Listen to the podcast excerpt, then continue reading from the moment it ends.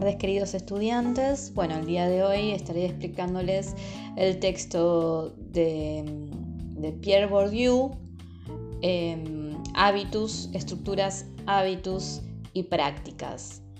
Como estuvimos hablando, es importante para la lectura comprensiva tener en cuenta los elementos paratextuales porque de alguna manera nos ayudan a, mm, bueno, como dije, comprender el texto, reflexionar sobre él y seguramente hacer una crítica. Para eso, eh, un elemento paratextual importante es comprender quién es el autor de la obra. Es por eso que voy a explicarle brevemente quién es, quién es Pierre Bourdieu, este sociólogo francés, que si bien es marxista, Em, intenta proponer un análisis y una perspectiva del marxismo para poder explicar ciertas eh, prácticas sociales, no a partir únicamente de entenderla desde los conflictos entre clases, sino como em, un análisis del mecanismo de reproducción social, es decir, una reproducción social significa entender em, cómo es el capital cultural y cómo circula la cultura. Eh, cómo la cultura, digamos, la reproduce la misma sociedad y por lo tanto lo simbólico que es reproducido eh, por, la este, primacía de, los agentes sociales, ¿no?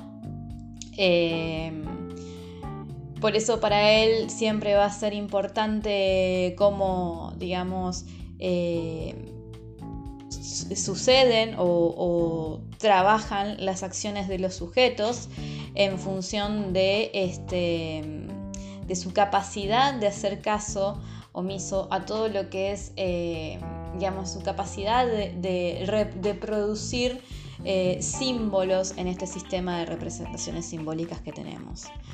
Eh, un gran ejemplo de sus obras, una de sus obras más conocidas es la de la dominación masculina, que hoy está vigente gracias al movimiento feminista, pero que es una obra que la escribió mucho más allá de, esta tercera oleada, donde allí explica y nos proporciona el concepto de violencia simbólica, ¿no?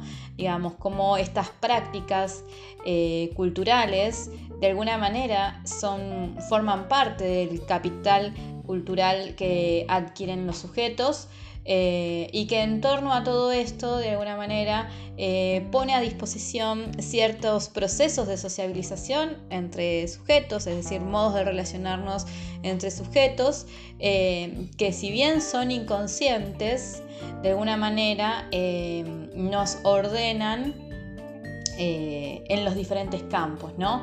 Y en estos campos, que a él lo llama los campos que están constituidos por, lo político, por lo económico, por lo cultural, por lo científico, como en estos campos, en estos ámbitos, eh, digamos, puede existir una competencia social y que puede existir un ejercicio eh, violento que solamente es simbólico, digamos, no hay, no hay, una, no hay una violencia física, sino simbólica. Eh, para poder explicar el concepto de violencia simbólica, para poder definir a la violencia simbólica como un mecanismo de imposición eh, en donde los modos en que nos relacionamos entre los sujetos siempre va a estar en función de eh, una reproducción de dominación social, él trae el ejemplo de cómo muchas veces el género masculino ejerce esa forma de relación a partir de la dominación con el género femenino, ¿sí? Digamos, él hace todo un trabajo de investigación y pone, digamos, de manifiesto eh, cómo esta violencia simbólica de alguna manera eh, se revela en, los, en las conductas sociales de las prácticas de los sujetos. Y ahí es donde empieza a reflexionar, que es una de las cosas que vamos a empezar a introducir en la lectura del, capítulo que les estoy dando de Bourdieu. Em, es una de las, comprensiones de, entender que en realidad eh, hay, ciertas pautas de conductas eh, que son aceptadas y legitimadas por, por la sociedad, ¿no? que no son propias únicamente determinadas por el individuo. En este capítulo 3 de la lectura de, de Bourdieu, del capítulo de estructuras, hábitos y prácticas, Bourdieu comienza este, hablando sobre el objetivismo, ¿no? Digamos que el objetivismo eh, está muy ligado a la corriente positivista, que es pensar que de alguna manera, y lo cito, construye lo social como un espectáculo, porque está ofreciendo a quien observa, al observador, eh, la idea de que podemos hacer o que trasladamos cualquier tipo de acción a un objeto, ¿no? Como si el objeto estuviese destinado para, que, para ser conocido, ¿no? Para ser conocido de manera científica. Eh, y que todas las interacciones se redujeran solamente al campo de lo simbólico. En realidad lo que está haciendo eh, es tomar estas estructuras, estos posicionamientos de la estructura social, eh, donde en realidad hay una, en realidad lo que estamos haciendo es tratar de explicar una representación de lo social, ¿no? Porque la acción propiamente dicha es la realidad. Eh, lo que estamos nosotros tratando de observar o explicar es la representación. Entonces, eh, él propone llamar más que tratar de ser objetivos a la hora de analizar cualquier acción humana o cualquier conducta humana, es tratar de, comprender, o él propone la teoría de la práctica. En tanto, si entendemos, en vez de ser en vez de hacer el objetivismo, sino o ser objetivos o ser positivistas, lo que intenta es eh, tratar de encontrar, digamos, eh, o de comprender que los objetos de estudio que estamos haciendo nosotros, esas observaciones empíricas que estamos haciendo nosotros de la realidad, en realidad son construidos. Y son construidos eh, no pasivamente y, en contra de, este de estas, estos idealismos intelectuales eh, que muchas veces eh, construimos, ¿no? sino que Digamos, en esta teoría de la práctica tenemos que entender que aquella acción o que aquellas conductas observables que nosotros vemos de la, de, la sociedad no son más que sistemas de disposiciones estructurados y estructurantes que son constituidos por las propias prácticas y que orientan a otras prácticas. Es que por eso que en su propuesta de la teoría práctica eh, lo que él intenta proponer es dar cuenta de la necesidad de lo social, que mm, todo ello es... Eh, todo lo social está puesto en un lugar de la práctica, en el lugar de la dialéctica, ¿sí?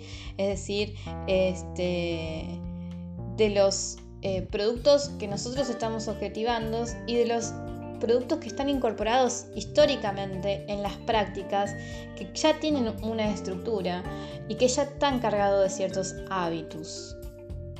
Por lo tanto, eh, tenemos que entender cuáles son los condicionamientos en torno, a cierta observación empírica de la realidad que estoy, este, que estoy tratando de interpretar en su existencia, ¿no? Como, como una estructura estructurante. Eh, todas estas estructuras, todas estas conductas, todas estas prácticas culturales, vamos a ponerles un nombre, todas estas prácticas culturales, eh, producen hábitos, que son sistemas de disposiciones duraderas y transferibles. ¿sí? El concepto de hábitos eh, son esquemas básicos que los sujetos Em, tenemos eh, a partir de la percepción, de los pensamientos y las acciones, que son sistemas que están eh, dispuestos para ser duraderos y, transferibles eh, y que de alguna manera funcionan de esta manera para ser estructurantes, ¿no? Son estructuras que están estructurantes, que están en, los individuos internalizados, ¿no? Son procesos son procesos sociales donde se los interioriza el sujeto, el individuo los, eh, los, logra, los logra incorporar em, como si fuese como si fuese algo objetivo, digamos, como si fuese algo eh,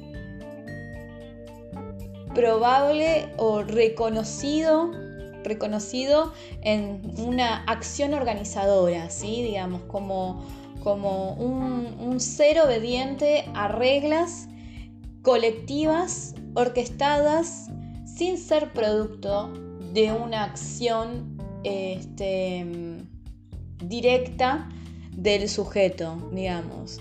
Es decir, lo que nos está proponiendo es de alguna manera que es una, homologación entre el orden social y las prácticas del sujeto, el sujeto individual. Eh, por ejemplo, no es una influencia de un estímulo, eh, por ejemplo, en una publicidad, no es un, estímulo y una respuesta. Digamos, eh, no hay que pensarlo desde el lugar de los efectos. Eh, ni tampoco este, de estrategias, ¿no? Son modos de ser, son modos de saber. Eh, el hábitus es una operación que de alguna manera em, potencia, potencia eh, el sentido, el sentido de, de pensar que el mundo es, está cargado de libertades, ¿no? Está cargado de libertades, que los sujetos podemos actuar eh, en, una libertad que en realidad es aparente, porque si ciertas prácticas ya están pautadas previamente y ya son las que nos han estructurado como sociedad, eh, y que encima cuando yo las vuelvo a, ejercer, a practicar, eh, empiezan a ser como disposiciones eh, condicionantes que, que muy difícilmente las pueda llevar a un examen de análisis. Por eso eh, es cuando él intenta tratar de, de cuestionar eh, la el, objetivismo, ¿no? el positivismo que de alguna manera nos dice podemos observarlo desde este lugar. Primero tengo que ver cuáles son los sistemas de disposiciones que tenemos nosotros incorporados, naturalizados de manera consciente, eh, intrínsecos e instantáneos, que son mecanicistas, que son deterministas. Eh, y que están interiorizados, ¿no? Que están exteriorizados eh, y es una interiorización de, la exterioridad, ¿no? de lo externo. Nosotros a lo largo de toda nuestras, eh, nuestra vida hemos... Em, esas fuerzas exteriores ejercen sobre nosotros ciertas lógicas específicas que, que suceden en cualquier organismo, que las incorporamos, ¿no? Las incorporamos como propias. Es por eso que mm, él va a decir, ¿no? va a hablar sobre la dialéctica. La dialéctica es esa, es esa lógica de interpretación, de expresión eh, que existe, ¿no? que para que nosotros podamos interpretar em, alguna, alguna práctica. Em, la dialéctica entonces entre el hábitus y las instituciones son modos de objetivación de la historia, digamos, de la historia pasada. Eh, que de alguna manera aparece todo el tiempo eh, en las acciones presentes. Eh, digamos, son principios dotados de, pareciera, de, improvisaciones reguladas, se lo llama, digamos. Es como que el hábitus, como sentido práctico, realiza la reactivación del sentido objetivado de las instituciones, que de alguna manera se inculcaron y se apropiaron partes de los sujetos y que esa apropiación de la historia colectiva son estructuradas objetivamente y logran en la sociedad y consiguen poder reproducirse bajo formas de disposiciones duraderas y ajustadas. Es interesante porque de alguna manera lo que está diciendo es cómo funciona el hábitus eh, en la construcción de lo social que ya tiene de alguna manera eh, bajo la idea del discurso objetivo que tienen las instituciones, eh, se incorporan dentro de los sujetos, dentro de los individuos y, se reviven todo el tiempo. Yo creo que mm, em,